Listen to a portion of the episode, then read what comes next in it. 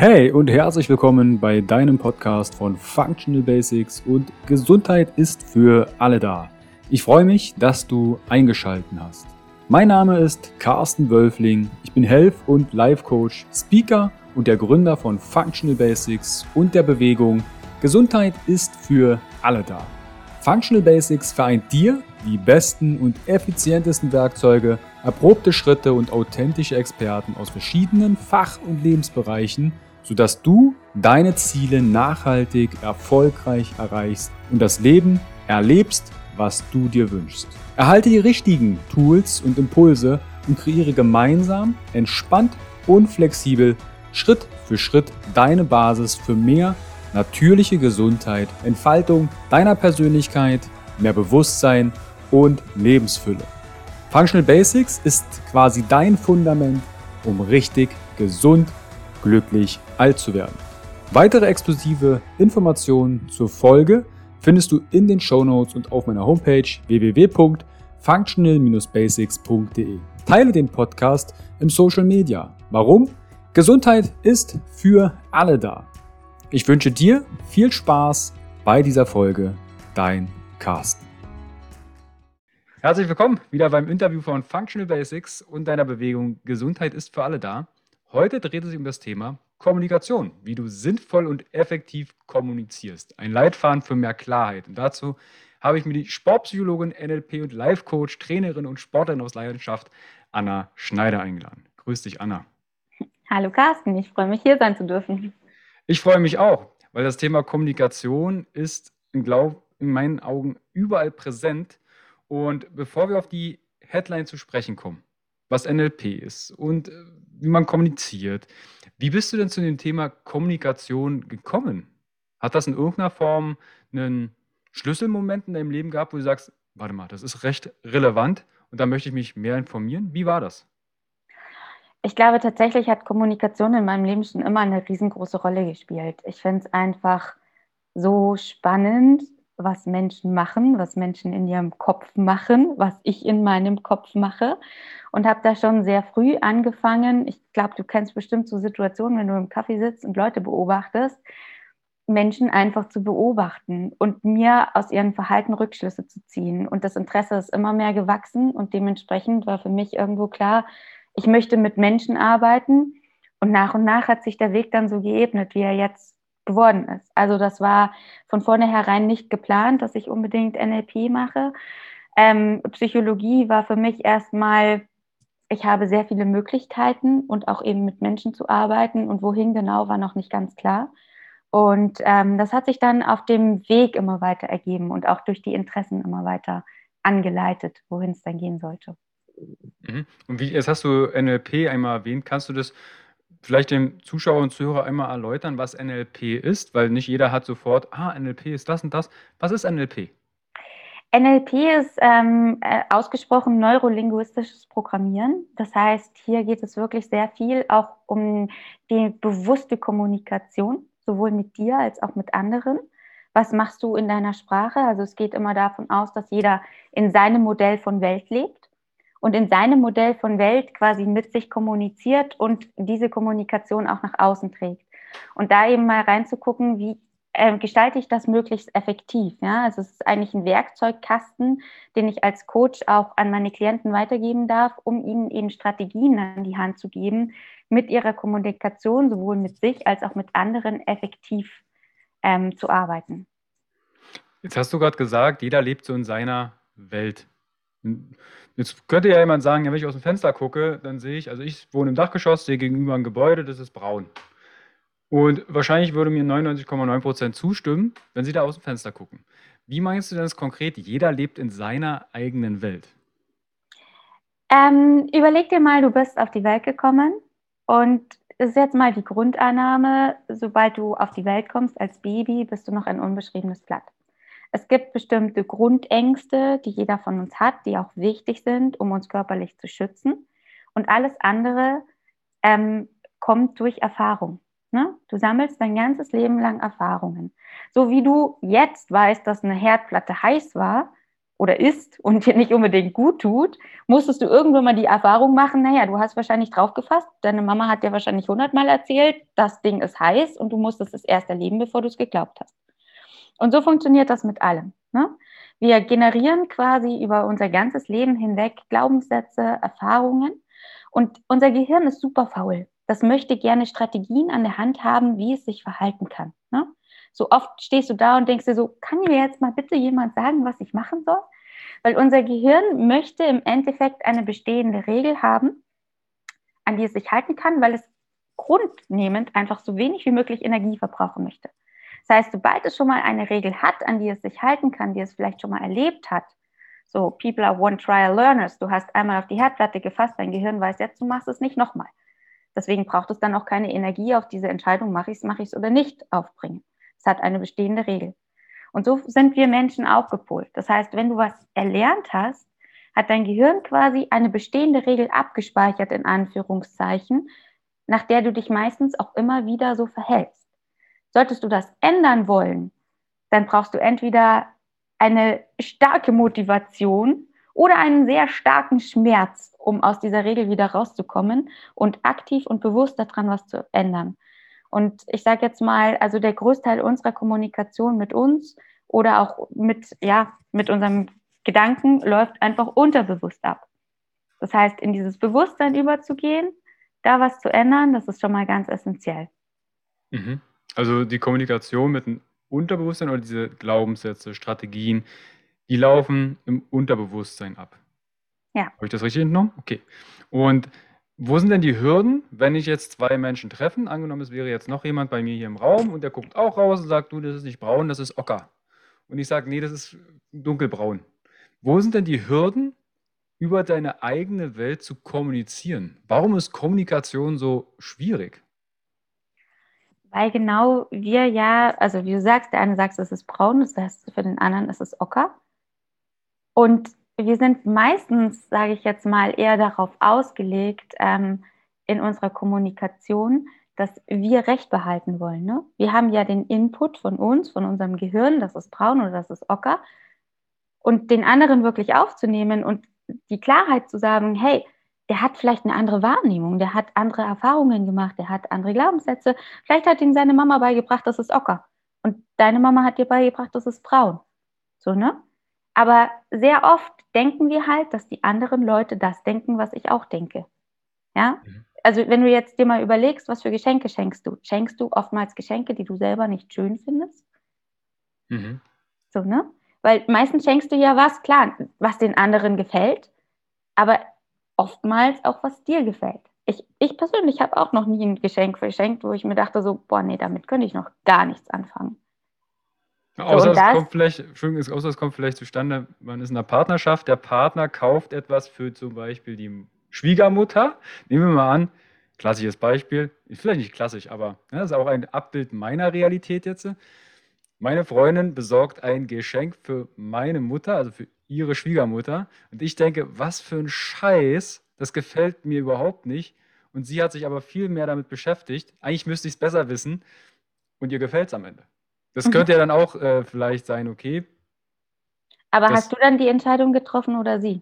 Sie hat dann die Entscheidung getroffen. Genau. Und wenn du es gekauft hättest? Wäre es was anderes gewesen. So ist es.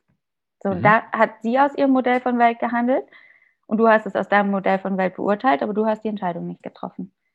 So, und wenn ihr euch eben auf eine, oder jetzt bleiben wir bei dem Beispiel vom Haus, wenn ihr euch auf einer Ebene wieder treffen wollt, dann dürft ihr halt auch mal gucken, was nimmt denn der andere wahr oder was nimmt er nicht wahr. Ja? Mhm. Und im Endeffekt, wie wichtig ist es jetzt, ob das braun oder ocker heißt? Mhm. Das ist dann wieder die zweite Frage, die dahinter steht. Ja. Oder ob da einfach ein Haus in einer schönen Farbe steht. Wie ist denn jetzt, wie läuft denn Kommunikation ab? Weil jetzt haben wir ja zwei Worte für eine Farbe, ocker und braun oder dunkelbraun. Wie ist denn das jetzt? Ich habe noch in Erinnerung, ich mache mir jetzt Gedanken, ich wühle in meiner Welt quasi rum, in meinem Gehirn, in einer tiefen Struktur und versuche das dem Gegenüber jetzt zu schildern und nutze die begrenzten Worte, die ich zur Verfügung habe, um ihm das verbal irgendwie entgegenzubringen. Er muss es natürlich hören, wenn er schwierig hört, versteht er vielleicht nicht braun, sondern braun und fragt mhm. mich, was meinst du? Wie läuft denn Kommunikation konkret ab? wenn wir jetzt miteinander sprechen, wie läuft das ab? Also im Endeffekt, glaube ich, dürfen wir dann nochmal einen kleinen Schritt zurückgehen, weil Kommunikation läuft ja erstmal mit dir selber ab. Ne? Das ist ja erstmal nicht zwischen uns, sondern erstmal das, was in mir selber passiert. Ich kriege Informationen von dir von außen und dann geht in meinem Kopf geht was los. Ne? Ich bewerte diese Informationen, da sind wir dann wieder auf was, welcher Grundlage bewerte ich die? Auf der Grundlage dessen, was ich erlernt habe und was ich für Erfahrungen habe. So, vielleicht sprichst du auch einen Trigger aus oder da wieder, wenn du sagst, ob er jetzt dich richtig versteht, da sind wir auch wieder bei dem. Eigentlich ist Wahrnehmung und ähm, Kommunikation auch irgendwo ein Stück weit kontrollierte Halluzination, weil ob du Raun sagst und ich interpretiere was rein, ja, was mir nahe liegt in meinem Kopf, ist dann auch wieder die nächste Frage. Und da bist du auch bei dem Kommunikation, wenn du mir was gibst, was interpretiere ich dort hinein? Das ist schon mal der erste Schritt. Mhm. Weil, ich meine, du kennst dieses Modell mit den vier Botschaften. Woher weiß ich, welche Botschaft du senden willst? Und welche nehme ich dann wirklich wahr? Und in welchem gefühlten Zustand, also da ist ganz viel erstmal auch dieses Embodiment drin. Welchen Zustand habe ich? Auf welcher Basis nehme ich deine Informationen wahr? Welche Vorerfahrungen habe ich in meinem Kopf? Wieso bewerte ich das so, wie es ankommt? Da wirklich neutral zu bleiben, ist super, super schwierig. So, da ist wirklich eine bewusste Kommunikation mit dir selber und die Wahrnehmung dessen, was in dir passiert, würde ich sagen, schon mal der erste Schlüssel dazu, dass Kommunikation zielgerichtet ist. Und dann eben genau dieses Zielgerichtete. Wenn ich mir mhm. überlege, was ist mein Ziel hinter der Kommunikation, bleiben wir bei dem Beispiel mit dem Haus, möchte ich dir beweisen, dass ich recht habe? möchte ich einfach mit dir einen schönen Nachmittag verbringen, dann kann ich vielleicht sagen, hey Carsten, ganz ehrlich, ist doch wurscht, steht ein schönes Haus, komm, lass uns einen Kaffee trinken gehen oder so. So, welches Ziel habe ich und wie kann ich dieses Ziel in meiner Kommunikation so verpacken, dass es auch beim Gegenüber ankommt? Mhm. Das sind für mich so die essentiellsten Fragen. Das sind schöne Fragen, aber die treffe ich ja tatsächlich nicht im Gespräch, oder? Also ich glaube, ich habe nämlich rumgefragt, äh, in meiner Community, ihr habt im Vorfeld ja immer die Möglichkeit, in meiner Instagram-Story Fragen zu stellen. Und da habe ich zum Beispiel erstmal rumgefragt, wie gut hast du das Gefühl, dich effizient und zielführend auszudrücken? Ne? Weil du hast ja gerade gesagt, zielführend auszudrücken. Das waren 50 Prozent. 50-50 haben gemeint, okay, ich schaffe es, ich habe da Schwierigkeiten. Dann habe ich rumgefragt, kennst du das? Es wird viel gesprochen, aber nichts gesagt. Das waren schon 85 Prozent. Und Jetzt würde ich gerne eine Frage der Community mal reinbauen, weil das ist ja quasi die Frage der Zielführung. Und zwar, wenn der Partner in der Beziehung nicht das versteht, was der andere sagt, wie komme ich auf einen Nenner? Weil das geht ja dann quasi darum, zielführend etwas zu sagen, dass mein Partner es gegenüber so versteht, was ich eigentlich meine. Mhm. So, und da darfst du dann dich erstmal auch wieder fragen, ist dir dein Ziel in der Kommunikation mit deinem Partner bewusst? Ja? Typisches Beispiel aus meiner Familie, ähm, meine große Schwester und ihr Freund. Ich saß irgendwo auf dem Sofa, wir hatten eine lange Bergtour hinter uns. Sagt meine Schwester, oh, ich habe Hunger. Ihr Freund sagt, cool, ich auch, was wollen wir kochen? Dann sagt sie, ist mir eigentlich egal. Dann sagt er, cool, dann machen wir Spaghetti. Sagt sie, oh nee, keine Spaghetti. Dann sagt er ja, Pizza vielleicht nee, keine Pizza. Dann sagt er, wieso? Du hast doch gesagt, ist dir egal. Also, was willst du denn jetzt? So, ne? Sie wusste ganz genau im Endeffekt, was sie wollte, aber sie hatte ein Harmoniebedürfnis dahinter. Sie wollte nicht mit ihrem Freund aneinander rumpeln. Und welches Ziel ist dann hinter der Kommunikation? Ist ihr Ziel, ich möchte das essen, worauf ich Lust habe, oder ist ihr Ziel, ich möchte Harmonie mit meinem Freund herstellen? So, und da darfst du dich dann auch fragen, eben, da sage ich, es ist sehr für dich wichtig, dass du dich mit deinen Werten beschäftigst, weil zum Beispiel Harmonie ist ein stabiler Wert von ihr. Deswegen wird sie oftmals in diese Richtung kommunizieren und dann sich bewusst zu werden, okay, ich kann auch Harmonie herstellen, ohne dass ich jetzt unbedingt auf seinen Essenswunsch eingehe, weil wir können auch harmonisch so miteinander leben. Und ich darf in der Kommunikation mein Ziel konkret rüberbringen, was im Endeffekt war, ich möchte heute Salat essen. Danke. Also mhm. damit wäre jedem geholfen gewesen, weil wir hätten uns zehn Minuten an hin und her und jeder ist dann irgendwann mal genervt und sagt, ach, dann mach du doch dein Essen alleine und wir essen nicht miteinander. Weil dann sind zwei Sachen einfach verletzt, das Harmoniebedürfnis und das Ziel eben mitzuteilen, was möchte ich gerne essen. Mhm. Also was ich gerade entnehme, ist zum einen mal Wertearbeit, sich seinen eigenen Werten bewusst sein. Stelle ich mir aber tatsächlich in der Kommunikation jetzt als Hürde vor. Ich stelle mir jetzt, nehmen wir deine Schwester und ihren Freund und beide haben ihre Werte herausgefunden und machen sich jetzt Gedanken, okay, ich möchte mit meinem Partner sprechen. Was ist eigentlich meine Intention, mit ihm zu reden? Und welches Bedürfnis möchte ich stillen? Die Frage ist, reden die dann irgendwann noch miteinander? Also wie kann ich das vielleicht sogar abkürzen? Weil es könnte jetzt eventuell bei dem Zuschauer und Zuhörer, Zuschauerinnen und Zuhörern ankommen, okay, ich muss über das, was ich sagen möchte, mir erstmal eine richtig große Platte machen, damit ich nicht missverstanden werde. Ja, also ich würde sagen, ähm, das Bewusstsein erstmal über das, was in dir passiert, ist sehr, sehr wichtig. Und je öfter du bewusst kommunizierst, und da sind wir wieder bei den Erfahrungen und bei dem Output deiner Kommunikation, das ist natürlich ein Training. Und das ist genauso wie Autofahren. Am Anfang war es für dich ein bisschen schwierig. Du hast sehr viel Aufmerksamkeit darauf gelegt. Und jetzt kannst du Autofahren, nebenher Musik hören, vielleicht dich noch mit deiner besten Freundin unterhalten und feststellen, dass die alte Oma gerade aber echt langsam an der Straßenseite vorbeigeht. Ja? Du brauchst mhm. jetzt nicht mehr so viel Kraft, nicht mehr so viel Aufmerksamkeit für das, was unterbewusst gerade automatisiert abläuft. Das heißt, der erste Punkt ist natürlich, sich damit zu beschäftigen. Und das heißt ja nicht, dass du jetzt äh, 24 Stunden am Tag super bewusst kommunizieren musst. Ja, das tue ich auch nicht. Überhaupt nicht. Aber in denen, und da setze ich das Aber jetzt sehr bewusst, in den Fällen, wo es angebracht und wichtig ist, kannst du dir allein schon, wenn du dir dessen bewusst bist oder im Nachhinein mal durchscannst und dir überlegst, okay, was habe ich da jetzt gerade gesagt, dann prägst du dir schon mal ein bewusstes Bild davon. Und wie gesagt, dann bist du in einer bewussten Kommunikation und eben nicht mehr in dem unbewussten State. Und eine bewusste Kommunikation hat ganz, ganz viele Freiheiten. Unbewusste Kommunikation läuft sehr schnell und meistens eben nicht zielgerichtet ab bewusste Kommunikation hat erstmal die Freiheit, sich zu überlegen, wohin soll es denn gehen? Was möchte ich denn gerne? Welche Alternativen sind denn hier auf dem Weg?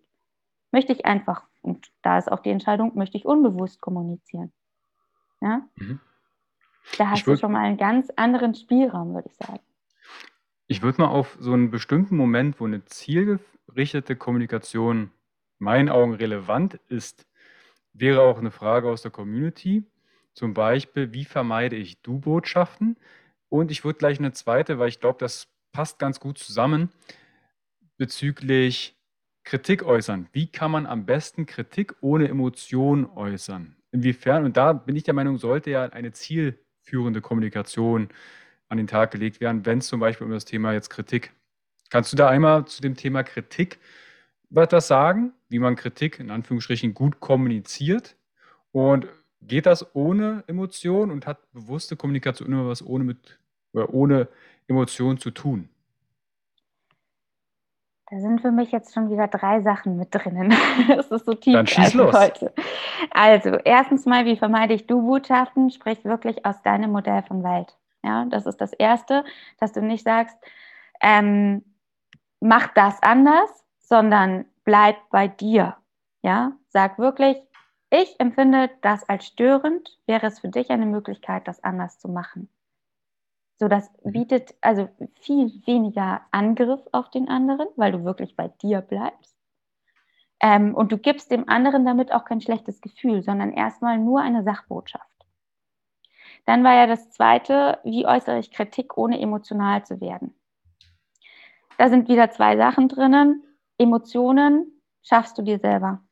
Die kaufst mhm. du nicht. Du gehst nicht in den Supermarkt, kaufst dir ein Kilo Angst, ein Kilo Freude, ein Kilo Stress.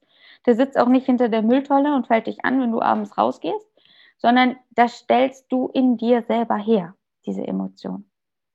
Da äh, tatsächlich ist es auch so, habe ich mit NLP sehr viel lernen dürfen in diesem Bereich, mal hineinzuloten, dir vielleicht Hilfe an die Hand zu nehmen. Wie funktioniert das mit diesem, wie stelle ich eine Emotion her? Und da auch wieder zielgerichtet zu fragen, welche Emotionen hätte ich denn gerne? Im Coaching sprechen wir da sehr viel von State Control. Ne? Wenn ich Fälle im Coaching habe, die mich emotional aufrühren würden, dann darf ich wirklich darauf achten, dass ich als Coach in einem sehr lockeren, entspannten Zustand bleibe, weil ich meinem Klienten ja helfen möchte. Und im entspannten Zustand funktioniert mein Gehirn einfach am besten.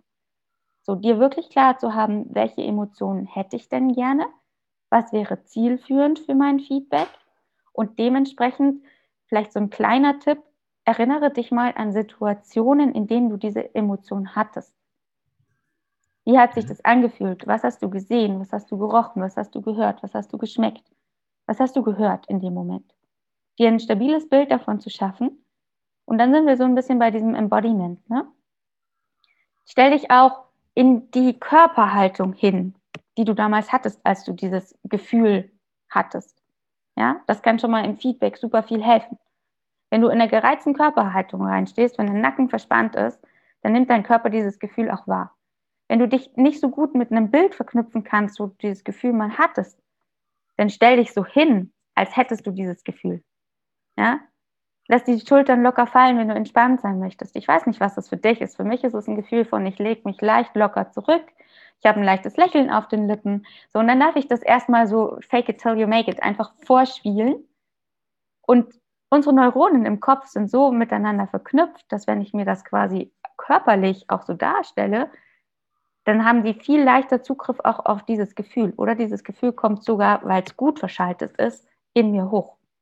Dann habe ich schon mal die Emotion. Das heißt, du kannst da schon mal mitarbeiten, eben zu gucken, welche Emotion hätte ich denn gerne? Wie mache ich diese Info, im, Emotion? Mhm. Und ähm, in der zweiten Phase dann sehr darauf zu achten, wie du Feedback rüberbringst. Meistens ist es ja so, uns wird immer das gelehrt von wegen dieser Sandwich-Technik. Komm erst mal an, sag was Gutes, sag dann eine Kritik und dann äußere deinen Wunsch. Letztens. Ja, ist auch super schön. Das Problem ist, dass viele Leute sich ihrer Sprache nicht unbedingt bewusst sind. Da haben wir Füllwörter, sowas wie Mann, dürfen oder müssen. Ein Aber ist hier ein ganz großer Punkt, auch gerade bei Feedback. Ja, oftmals läuft ein Feedback so ab, ähm, Frau Müllermeier, herzlichen Dank, Sie sind eine tolle Mitarbeiterin. Ähm, Sie bringen ganz viel Elan hier in die Firma hinein, aber es stört uns wirklich, dass Sie jeden Tag zehn Kaffee trinken und die Mittagspause immer um 20 Stunden verlängern. Ähm, wir würden uns wünschen, dass das nicht mehr so lange ist, sondern dass es bei der vereinbarten Stunde bleibt. So. Frau Müllermeier hat hier ein dickes Aber in dem Satz, ersten Satzkonstrukt gefunden, was für unser Gehirn sowas bedeutet wie der erste Teil vom Satz existiert nicht. Ein Aber in unserer Kommunikation blendet immer den ersten Teil aus und der zweite Teil wird verstärkt. Mhm. Was dazu führt, dass erstens Sie wird konfrontiert mit einer stabilen Kritik, die für sie nicht besonders schön ist. Es macht sie runter und es kommt immer auch so ein, ein Stück weit ähm, ähm, Gegenwehr hoch. Ne? Weil eigentlich arbeitet sie ja gut und das weiß sie auch irgendwo. Dann kann sie mit dieser Kritik, die macht sie jetzt einfach nicht glücklich, damit kann sie nicht umgehen. Es wird ihre Arbeit vermutlicherweise auch nicht unbedingt verbessern. Da ja. achtet mal für euch drauf, dass ihr dieses Aber durch ein Und ersetzt. Das ist viel weicher, weil wenn ich sagen würde, Carsten ist ein echt cooler Podcast, aber irgendwie sind mir die Fragen zu langweilig. Was würde bei dir ankommen? Dass die Fragen langweilig sind und der erste Teil wird direkt rationalisiert. Also der wird, ich, ich, man müsste glatt mal testen, was die Leute wenn man den Satz mit aber verwendet, sich da den Teil da vorher noch merken, ob sie ja. den wiedergeben können oder ob der direkt gelöscht wird aus dem Gehirn. Genau. Und das sind so kleine, wirklich so kleine Sprachfeinheiten, mit denen du so viel erreichen kannst. Weil wenn ich sagen würde, Carsten, dein Podcast ist echt cool und die Fragen sind ein bisschen langweilig, dann hättest du beide Botschaften einfach für dich wahrgenommen. Ne? Und dann würdest du es viel eher vielleicht umsetzen oder ins Feedback kommen. Und deine Fragen sind nicht langweilig, aber du würdest wahrscheinlich dann reflektieren darüber, ohne Emotion viel eher als bei diesem Aber-Satz. Mhm. Was waren noch weitere Füllwörter? Also aber haben, glaube ich, jetzt einige direkt mitgeschnitten. Okay, mal gucken, wie oft ich aber selbst verwende. Was war noch? Mann? Also, Also Mann mit einem N, ne? genau, Mann, bist es du oder ist es ein Mann? Achte in deiner Kommunikation auch gerade mit dir selber drauf. Dann achte darauf, dass du so konkret wie möglich bleibst. Solche Sachen wie immer machen Leute solche Dinge. Was? Genau. Wirklich immer? Welche Dinge? Ja? Bleib konkret, weil dann kann dich dein Gegenüber auch greifen. Ja? Dann weiß er auch ganz genau, worum es geht. Welche Dinge? Ja? Kein Mensch weiß, was Dinge sind. Vielleicht geht es um den Putzlappen am Boden liegen lassen. Ja? Dann darfst du sagen, Hans-Jürgen, immer lässt du oder in 90 Prozent der Fälle lässt du den Putzlappen am Boden liegen. Ja, dann Mhm. ist es so was ganz anderes, dann weiß Hans-Jürgen, worum es geht. Dann darfst du darauf achten, dass du effizient auch mit dir kommunizierst. Das heißt, solche Sachen, solche Sachen, jetzt bin ich auch dabei, sowas wie zum Beispiel, ähm, ich versuche es ja oder ich versuche ab jetzt Sport zu machen. Ja, willst du es versuchen oder willst du es machen? Mhm. Dann darfst du deinem Gehirn vielleicht sagen, bis heute habe ich keinen Sport gemacht. Das ist was anderes, weil dann hat es eine klare Linie bis heute und die Freiheit, was ab jetzt kommt, ist nochmal was ganz anderes. Ja? Mhm. Wirklich ganz konkret, und da sind wir wieder beim Bewussten, mit dir zu kommunizieren und auch darauf zu achten, positiv zu sprechen. Ich möchte keine Angst haben, sagt unserem Gehirn, ich habe Angst. Wie wäre es denn, wenn es schön wäre? Dann kommen sehr viele Klienten an und sagen, ja, dann hätte ich keine Angst, dann wäre ich ähm, nicht immer so unter Druck gesetzt. Mach deinem Gehirn klar, wohin willst du? Ja, nicht unter Druck gesetzt. Was würde es für dich bedeuten? Nicht unter Druck gesetzt ist was ganz anderes, als dann würde ich Freiheit empfinden. Und wenn ja, wie würdest du diese Freiheit konkret empfinden? Wo würdest du sie wahrnehmen? Wie würde das für dich ausschauen? Was für einen Tagesablauf hättest du dann? Mhm. Ja? Unser Gehirn möchte Sachen nicht loslassen und wir können auch ähm, Erinnerungen nicht löschen. Du kannst keine Sachen einfach aus deinem Kopf rausnehmen, du kannst sie aber positiv überschreiben. Und genauso wie ich kann Sachen positiv überschreiben, kann ich meinem Gehirn auch quasi sagen, wohin es gehen könnte. Es möchte immer eine Option haben. Das kommt nicht in Bewegung, weil die Motivation ist nicht gegeben, wenn kein Ziel da ist. Ist auch relativ intelligent, weil da sind wir wieder bei dem Konstrukt von Energiesparen. Wir waren als Steinzeitmenschen darauf aufgelegt, so viel wie möglich Energie zu sparen, weil Essen zu besorgen hat ja wieder Energie gekostet und war nicht immer unbedingt gegeben. Das heißt, große Motivation haben wir erst dann entwickelt, uns in Bewegung zu setzen, wenn ein dicker Elefant vorbeigelaufen ist, weil, ah, da könnte wieder Energie reinkommen. Das heißt, wir dürfen so auch mit unserem Gehirn umgehen und da wirklich zu gucken, wo könnte denn Energie wieder für mich reinkommen? Ja, in welche Richtung möchte ich mich denn motivieren? Was ist denn wirklich ein Ziel für mich, was so schön, so emotional aufregend, so ziehend ist, dass ich da auch wirklich hin möchte? Weil dann wirst du auch all die Motivation in deinem Körper erzeugen, um dahin zu kommen. Mhm. Und da bleib eben sehr bei dem Positiven, wohin willst du auch in deiner Kommunikation. Ich würde gern, weil wir gerade äh, vor ein paar Minuten da mal waren, bezüglich nochmal der Füllwörter. Mhm. Das sind ja quasi Dinge des Metamodells. Mhm. Und Sprache, ne, wenn ich jetzt zum Beispiel sage, das macht man nicht. Mhm. Also, ne, das ist vielleicht so ein Glaubenssatz oder so ein klassischer Satz, den man mal bringt. Warum, welche Tücken beinhaltet der? Weil ich habe das rausgenommen, ich habe eine Welt, du hast eine Welt, in der wir leben. Und wenn wir kommunizieren, mache ich mir erstmal, ich spreche mit mir selbst, mache mir jetzt Gedanken, was möchte ich eigentlich zielführend mit dir kommunizieren und haue jetzt so einen Satz draus, das macht man nicht. In der Hoffnung, dass der Gegenüber genau weiß, was ich meine. Mhm. Kannst du einmal Bezug, ohne dass wir das Metamodell jetzt mit allen seinen Facetten auseinandernehmen, da sitzen wir wahrscheinlich morgen noch da und da, also ich weiß noch, als ich das Metamodell gelernt habe, das, damit kannst du einen Klienten richtig auf, auf Schwein gehen, auf gut Oh Deutsch. ja. Also wenn du deinen Klienten nerven willst, dann wendest du das Metamodell an und nimmst jeden, jeden Pups aus seinem Wortwahl auseinander. Aber kannst du einmal das Metamodell ein bisschen erklären, was sich dahinter verbirgt? Also ganz im Groben gesagt geht es auch hier wirklich um Konkretisierungen. Ja? Im Metamodell, wo du sagst, du kannst den Leuten bis auf den Pups, du fragst immer nach.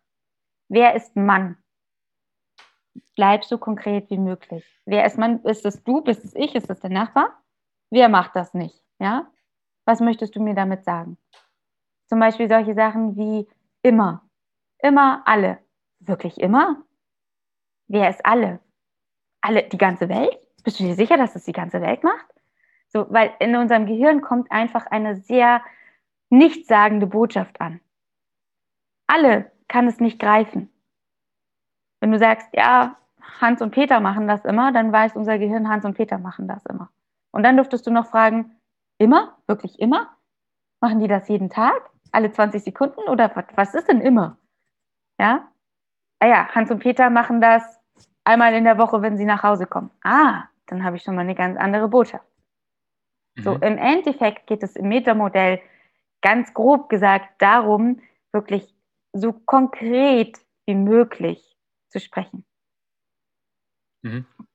Also da fallen mir auch noch ein paar Beispiele ein. Also unser das Metamodell, also wahrscheinlich hast du das auch so gelernt, ne, mit, mit Tilgung, Verzerrung und Generalisierung. Ja. Dass unser Gehirn da mal schnell ein Wort weglässt oder eine, eine Information einfach rationalisiert und wir hoffen, dass es der Gegenüber äh, versteht. Beispiel, es kann ja mal sein, dass ihr jemanden trefft und der sagt zu euch, ich leide. Das ist kein schönes Beispiel, aber dann einfach mal fragen, wie genau leidest du, worunter leidest du, was genau oder wann genau leidest du. Die Person möchte eigentlich vielleicht bloß in den Arm genommen werden und sagen, hey, ich leide. Und dann kommst du mit, wie genau leidest du denn? Hast, kannst du das auf einer, einer Skala 1 bis 10 vielleicht bewerten? Und das fand ich dann halt schon, ja, also wenn ihr euch das Metamodell interessiert, zieht euch das mal rein. Das macht das Reden nicht einfacher, in meinen Augen. Ich muss da immer drüber lächeln. Wenn ich, du gehst dir vielleicht auf, wenn ein Klient dann wieder irgendwelche Vollwörter nutzt und du fängst dann an zu überlegen, nutze ich jetzt das Metamodell? Gehe ich der Person jetzt damit auf den, auf den Keks? Aber es ist ja zielführend, dass die Person überhaupt erstmal, ach, was, was male ich mir da eigentlich in meinem Kopf aus? Wenn dieses ja. immer, ist es jeder Peter auf der Welt? Also wie du es gerade gesagt hast. Das finde ich ähm, ein sehr schönes, komplexes Modell, aber ein schönes, was Sprache sehr einfach werden lassen kann. Ja, absolut. Es ist halt wirklich so und darauf darfst du dir auch als Hörer bewusst werden, dass alles, was du sprichst, entweder mit dir selber oder mit anderen Bildern in deinem Kopf erschafft. Und wenn du klar und effizient kommunizieren möchtest, dann darfst du diese Bilder so konkret wie möglich schaffen. Ne? Da sind wir bei diesem Beispiel von Denke nicht an einen rosa Elefanten. Da ist ein Bild in deinem Kopf. Wenn es heißt alle, dann denkt es an alle, aber weiß nicht wer. Mhm. Also an die ganze Welt gefühlt. Und dann ist es auch, nimmt es sich oftmals aus, weil damit kannst du nicht unbedingt umgehen. Mhm. Zu schwammig. Ganz kurz darauf würde ich nochmal Bezug nehmen, weil du da sagst, ne, denk nicht an einen rosaroten Elefanten. Manche haben ja dann kein Bild im Kopf, sondern zum Beispiel direkt das Terrö oder ein Gefühl. Wie hat das zum Beispiel auch, weil wir denken ja nicht immer an Bildern. Es gibt ja diese typischen WAKOKs, ne, diese typischen mhm. ähm, Kommunikationarten, auf welchem ich sag mal, auf welchem Signal ich mit dem Gegenüber spreche. Der eine spricht in Bildern, der andere spricht nur über sein Gehör. Kannst du dazu einmal Bezug nehmen? Warum Kommunikation auch aufgrund dessen schon eine interessante Sache sein kann? Interessante Sache sein kann? Ja, gerne. Also, du hast ja eben schon angesprochen, WAKOK. Es gibt eben verschiedene Sinneskanäle, über die wir Informationen aufnehmen beziehungsweise präferiert aufnehmen. Wir können über alle Sinneskanäle Informationen filtern, aber meistens hast du einen konkretisierten, beliebtesten Kanal. Das wäre visuell, also Bildersprache. Dann hast du auditiv, eben alles, was du hörst. Im Endeffekt hörst du auch deine Gedanken. Ich bin zum Beispiel ein sehr auditiver Mensch. Ich kann mir Wortfetzen gut merken, ich kann mir Lieder gut merken, ich kann immer noch das Kinderbuch meiner kleinen Schwester auswendig, weil ich meine Stimme in meinem Kopf höre, wie ich es ihr vorlese. Das wäre da so der auditive Part. Dann haben wir kinästhetisch. Das bedeutet, was spürst du? was nimmst du wahr in deinem Körper? Das sind die Menschen, die oftmals ein Kloß im Hals haben oder Steine im Bauch. Das wäre so ein typischer, auch ähm, kommunikativer Ausspruch für ich bin ein Kinesthet. Ja, die haben eben in ihrem Körper verortet die Gefühle. Dann ähm, hast du ähm, gustatorisch, also was schmeckst du? Und olfaktorisch, was riechst du? Die meisten Leute filtern über die ersten drei Kanäle, also visuell, auditiv oder kinästhetisch. Und natürlich kann es auch manchmal ein bisschen eine Mischform sein. Ähm, hier eben zu gucken, auch was kommt in der Sprache rüber. Das ist super spannend. Visuelle Menschen sprechen auch visuell. Die sehen sehr viel, die halten Ausschau, die haben einen Ausblick. Ja, da kommen immer wieder Wörter in der Sprache vor, die den visuellen Kanal ansprechen. Weil darüber filtern sie Informationen, sie bleiben in ihrem Modell von Welt, sie geben darüber Informationen auch wieder ab. Auditive Menschen hören sehr viel. Die sind auf dem rechten Ohr taub. Die haben, das ist aber laut, das ist aber leise. So, da kommt sehr viel, was mit dem Hören zu tun hat. Und Kinestheten, was gerade schon angesprochen, die verorten sehr schnell ihre Gefühle. Die haben auch Hitze im Körper oder sowas, ne? Alles, was man spüren könnte. Ähm, und da achtsam zu sein, welche Wörter spuckt dir dein Gegenüber quasi aus, in Anführungszeichen. Und dann darfst du mal gucken, auf welchem Kanal funktionierst du denn. Weil, wenn wir nämlich mit jemandem kommunizieren, der einen anderen Kanal hat als ich selber, führt es unter Umständen dazu, da sind wir dann auch beim Rapport, dass der andere sich nicht wahrgenommen oder nicht verstanden fühlt, einfach nur deswegen, weil unser Unterbewusstsein filtert, ja, der kommt mir auf einem anderen Kanal entgegen. Da wären wir dann nicht mehr auf einer Wellenlänge. Ne? Das ist energetisch, aber auch sehr viel durch die Kommunikation bedingt. Und da, wenn du wirklich Rapport herstellen möchtest, kannst du mal gucken, okay, baue ich da vielleicht einfach mal ein paar mehr Wörter in den Bezug ein, sodass der mich besser verstehen kann und da auch einen besseren Rapport herstellen kannst. Das ist ein super spannendes Phänomen und ich sage dir aus Erfahrung, es funktioniert so gut. Ja, also das kann ich auch nur bestätigen. Ganz kurz, äh, Rapport heißt Verbindung. Ne? Also wenn ihr auf einer, Wellen, auf einer Wellenlänge sprecht. Und man, manchmal merkt man das, man ist vielleicht bei einem Date und merkt, oh, die Person spricht vom Urlaub und wir sehen beide die Wellen und wir sehen quasi den Sonnenuntergang. Das funktioniert, das ist Harmonie. Kann aber auch sein, wenn du auch auditiv und du hörst gerade die Welle und du hörst gerade, wie die Vöglein zwitschern und die Person gegenüber spricht gerade von dem roten Licht, wie die Sonne untergeht. Und ihr findet schwierig zueinander, weil ihr auf verschiedenen Kanälen euch unterhaltet. Und das ist die WACOX. Wie kriege ich denn raus, welchen Kanal ich bevorzuge? Ähm, ich persönlich finde es sehr schön, sich mal zu überlegen, wie hast du am besten gelernt? Ja, weil intuitiv hast du irgendwann mal wahrscheinlich für dich in der Schule eine bestimmte Lernstrategie herausgefunden, wo du sagst, damit kommst du am besten klar. Das ist der erste Schritt. Entweder du schreibst sehr viel. Ich zum Beispiel lerne ultra gerne über Podcasts. Deswegen, also auditiv, das spricht mich einfach auch an. Oder du hast halt oftmals zu bestimmten Sachverhalten ein bestimmtes Gefühl. Ne? Oder wie erinnerst du? sich da mal zu fragen, wirklich, denk mal an deinen letzten Urlaub. Was ist das Erste, was für dich sehr präsent ist? Ist das ein Bild? Ist das ein Geräusch? Ist das ein Gefühl? Ist das alles?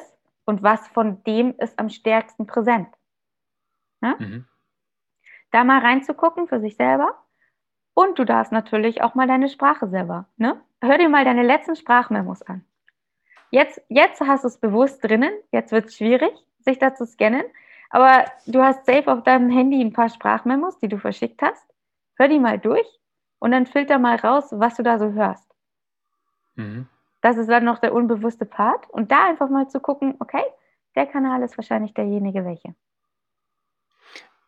Ich erinnere mich noch beim Thema Speedreading. Da ging es auch um, wie lese und schreibe ich. Und das war so spannend in dem, in dem Seminar. Das könnt ihr selbst ausprobieren, wenn ich euch jetzt sage, ähm, zum Beispiel das Wort Gesundheitsmanagement. Wie würdest du das aufschreiben? Manche erzählen sich das ja im Kopf. Gesundheitsmanagement. Und dann geben sie es. Manche sehen sofort das, das Wort, manche sehen Blöcke Und je nachdem, wie du auch liest, manche lesen sich halt laut im Kopf vor und das macht's langsam. Deshalb, man kann das auch trainieren, dass ich wieder visuell einen Kanal zum Beispiel beim Lesen eher verwende. Aber das finde ich halt auch spannend. Mhm. Für, gerade so, wenn du jemanden in der Schule hast. Ne, da wird sehr viel Frontalunterricht erzählt. Oder nehmen wir mal als Beispiel Homeschooling. Die Leute müssen jetzt extrem viel gucken, gucken, gucken sind quasi auf einem kleinen Gerät fixiert, sind aber vielleicht Kinestheten und denen geht sehr viel Lernstoff dann vielleicht verloren. Ja. Und tatsächlich, ich habe gerade ein Projekt äh, mit einer Schule, da haben wir das gemacht und die dürfen jetzt für ihre nächsten Präsentationen alle mal gucken, wie sie eben alle Kanäle möglichst gut einbauen. Super spannend. Geil. Geil. Das ist natürlich schön, weil dann lernt jeder was auf seinen einzelnen Kanalen. Ja, Kanälen. genau. Cooles Projekt. Das kannst du halt nur machen, wenn du das Bewusstsein dafür hast, ne? Mhm. Ich glaube, wir können die Frage, wie viel Rhetorik ist eigentlich notwendig, wie komme ich auf den Punkt, so ein bisschen dem Metamodell unterordnen. Also diese mhm. Füllworte, wenn ich die einmal bewusst reduziere und anderweitig verwende, ne, wie du zum Beispiel am Anfang ja auch, wie du vorhin gesagt hast, ne, statt dem Aber, man und, dann hast du eine ganz andere Intention und deine Kommunikation wird zielführender ähm, und du bist sehr wahrscheinlich schneller auf den Punkt. Mhm. Ja. Eine Frage ist bezüglich gewaltfreier Kommunikation. Hast du da vielleicht noch Impulse bezüglich, wie gewaltfreie Kommunikation ablaufen kann? Gibt es da einen gewissen Rahmen oder bestimmte Regeln, an die man sich vielleicht halten darf, um eine Kommunikation gewaltlos oder gewaltfrei zu gestalten? Was bedeutet für dich gewaltfrei? Also gewaltfrei bedeutet ja bestimmt nicht, ähm, wir gehen jetzt aufeinander los, sondern da auch wieder großer Ratschlag, bleib bei dir. Ja? Ähm, wenn ich aus meinem Modell von Welt heraus kommuniziere und auch konkret sage, ich empfinde es so, dann erwecke ich eine andere Emotion, als wenn ich sage, hey, das, was du machst, ist Kacke. Dann kommt sofort Widerstand, Aktion, Reaktion, Emotion kocht hoch, derjenige reagiert sofort wieder unterbewusst. Zu sagen, ich empfinde das, was du gerade tust, als nicht besonders schön. Für mich wäre es schön, wenn wir das anders machen. Mhm. Dann ist nochmal was ganz anderes. Da ruhig zu bleiben, wirklich zu gucken, auch was ist dein Ziel, was möchtest du erreichen. Da hatten wir vorhin ja auch die Frage, welche Emotionen möchtest du in dem anderen auslösen. Und da darfst du wirklich für dich mal ausloten, inwiefern nutzt du das schon? Inwiefern mhm. bleibst du so konkret wie möglich, sagst demjenigen auch ganz viel, ist ja auch so in dieser, sage ich jetzt mal, nicht verstanden werden. Du, du übermittelst eine Information, der andere versteht dich nicht. Dadurch kommt Aggression zustande. Und da mhm. ist, also schließt sich der Kreis halt wieder mit dem Metamodell, so konkret wie möglich. Bleib bei dir. Nimm die Emotionen raus. Überleg dir, welche Emotionen hättest du gerne. Weil das ist auch so ein bisschen Self-Fulfilling Prophecy. Wie fühlst du dich? Was gibst du nach außen? Welche Vibes gibst du auch nach außen? Wie äußerst du das zusätzlich in der Kommunikation? Was kommt wieder zurück? Mhm. Also kommen wir wieder aufs Metamodell zurück und vielleicht als Idee, wenn ihr da mal mehr erfahren möchtet oder da reinlest. Es kann einem am Anfang ein bisschen erschlagen und sagen, Gott, ich sage jetzt gar nichts mehr. Nehmt euch aus einem Bereich zum Beispiel einfache Tilgung, das ist jetzt ein Teil vom Metamodell, und wendet das mal bewusst oder schult euren Blick, äh, schult euren Blick, ne? visueller Typ. Schaut mal, ob ihr an einem Tag dieses umsetzen könnt. Ne? Worüber freust du dich denn, das entsprechend zu kommunizieren? Als Beispiel, wenn ich jetzt, ich, ich freue mich, ja, über was freust du dich denn? Worüber denn? Direkt da hinten dranhängen. Ich freue mich über das schöne Wetter. Bumm, dann ist es eine Aussage und jeder kann was mit anfangen. Ja. Also das wäre vielleicht eine Möglichkeit, jeden Tag einen kleinen Teil für seine Sprache ähm, zu optimieren, dass du auf den Punkt kommst und das Ganze zielführend ist. Eine Frage ist noch, wie gehe ich mit Leuten um, die eher sich selbst produzieren als Lösung beitragen? Das war so das Thema, hatte ich nochmal nachgehakt, Lösungsorientierung und problemorientiert, so Nörgelritas. Wenn ich jetzt einen Gesprächspartner habe, der nur rumnörgelt und ich möchte eigentlich eine Lösung finden, hast du da eine Idee, wie ich diese Person raushole aus diesem Nörgeln und sage, hey, jetzt suchen wir mal eine Lösung? Ähm, ja, also da darfst du halt auch wieder fragen, worum geht's? Ne? Mhm. Geht es jetzt um das Projekt? Geht es jetzt um dich? Was ist da, wo drückt der Schuh? Ist das Nörgeln jetzt wegen, da geht es wahrscheinlich um eine Arbeitssituation oder um eine private mhm. Situation. Was ist gerade, was konkret ist das Problem? Da bist du auch wieder bei dem Konkreten, ne? Worum geht es da eigentlich? Deswegen, und Nörgeln ist ja halt auch wieder so alles und nichts. Ne? Da geht es ja dann nicht darum, dass äh, Frau Meier sich den Zeh gestoßen hat, sondern da geht es darum, dass die Welt kacke ist und dass das Leben schlecht ist und ähm, Corona doof ist und sie sich einsam fühlt und alles ist schlimm und schrecklich. Und dann dürftest du halt wieder fragen, alles? Mhm. Was genau? Was möchtest du mir sagen? Und da auch wieder rauszuarbeiten, ja, wenn, wenn das jetzt gerade nicht gut ist, was möchtest du denn stattdessen? So, ne? Also einen Ausblick zu geben.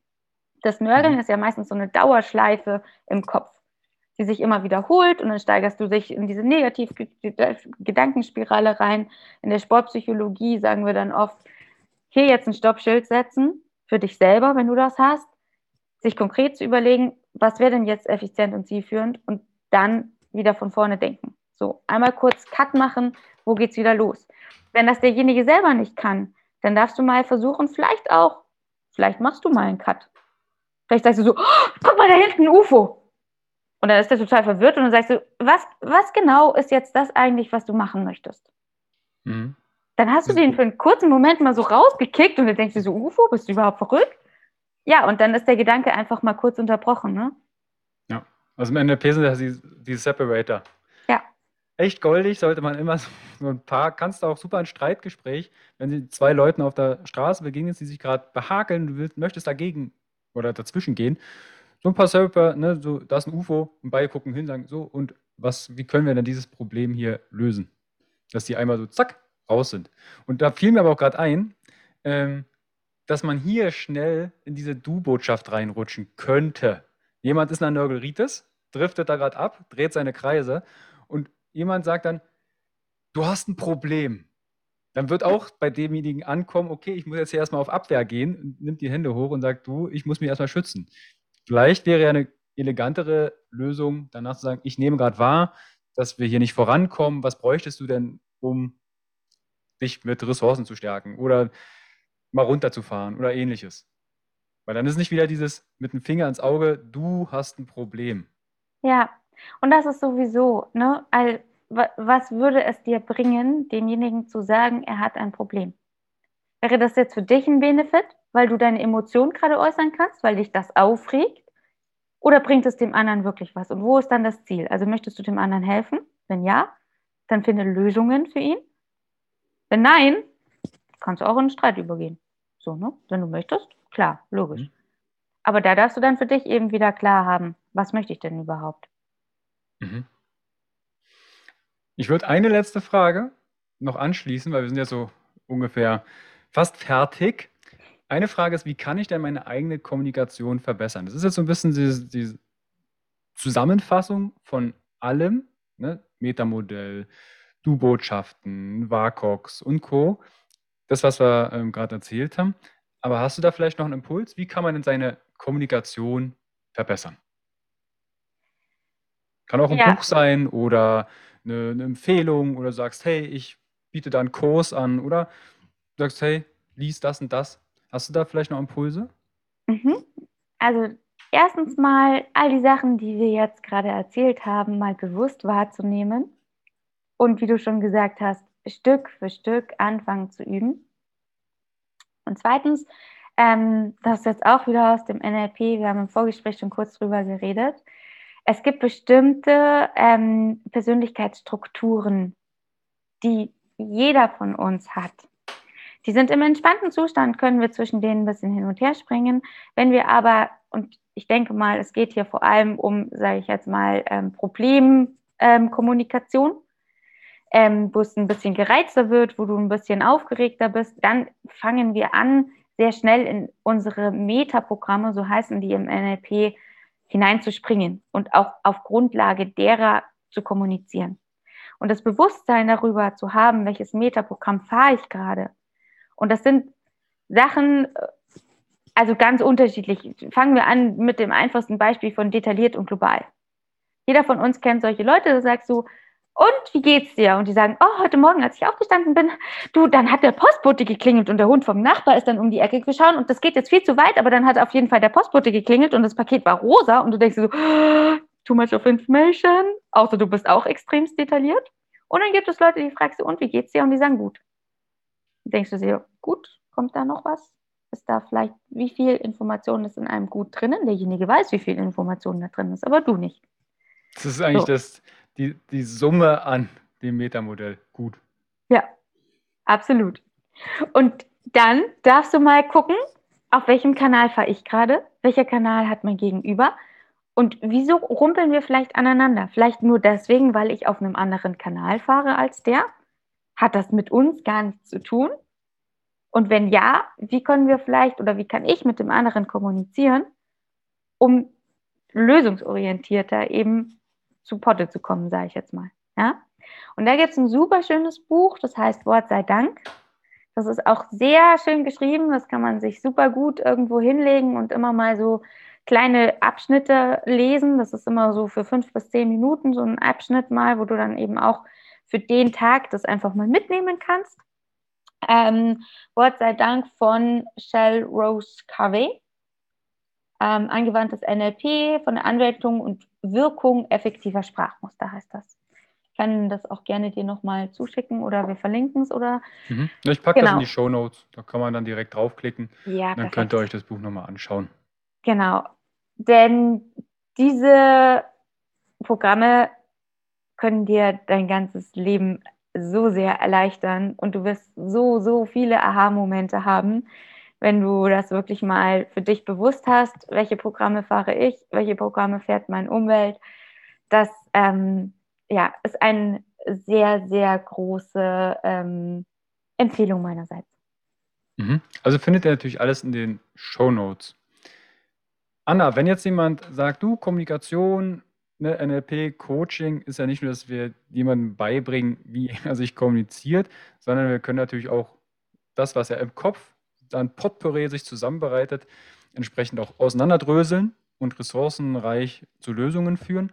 Wenn jetzt jemand meint, du, ich möchte mehr erfahren oder zum Beispiel mit dir zusammenarbeiten oder das Projekt, was du erwähnt hast, das interessiert mich, wie kann ich denn, kann ja auch sein, dass jemand, ein Schuldirektor, eine Schuldirektorin gerade zuhört und sagt, oh, Kinder, wie schaut denn so eine Zusammenarbeit mit dir aus? Was, was kannst du anbieten? Ein breites Portfolio. ähm, ich arbeite sowohl im Persönlichkeitsentwicklungsbereich als auch in der Sportpsychologie. Also NLP ist auch sehr wertvoll für alle Sportler, denn da geht es eben ganz viel darum, wie mache ich mir Zustände, welchen Zustand brauche ich für die optimale Leistungsfähigkeit, wie gehe ich mit Ängsten um, wie ich mit Glaubenssätzen um. Und ähm, dann wiederum eben Coachings im Persönlichkeitsentwicklungsbereich, ähm, Projekte immer gerne. Also ich bin auch ein sehr, sehr neugieriger Mensch. Ich sage nicht, dass das, was ich jetzt mache, das bleibt, was ich äh, generell immer anbieten werde. Von daher, falls ihr da entweder Unterstützung braucht, im Moment sehr viel online, ansonsten auch, wenn jemand in Regensburg vor Ort ist, gerne vor Ort. Ähm, oder Lust hat auf ein bestimmtes Projekt. Wenn ihn hier was angesprochen hat und er sagt, hey, ich habe sowohl mit Schwimmern Projekte gemacht, als auch, wie gesagt, diese Schulprojekte, ähm, bin ich immer für offen. Und ähm, die Freiheit zu haben, all das, was ich weiß, für solche Projekte anzuwenden und so maßgeschneidert anzupassen, dass es für denjenigen stimmig ist, das empfinde ich als großes Glück und das ist meine Arbeit. Verlinke ich natürlich alles in die Show Notes. Checkt das gerne ab.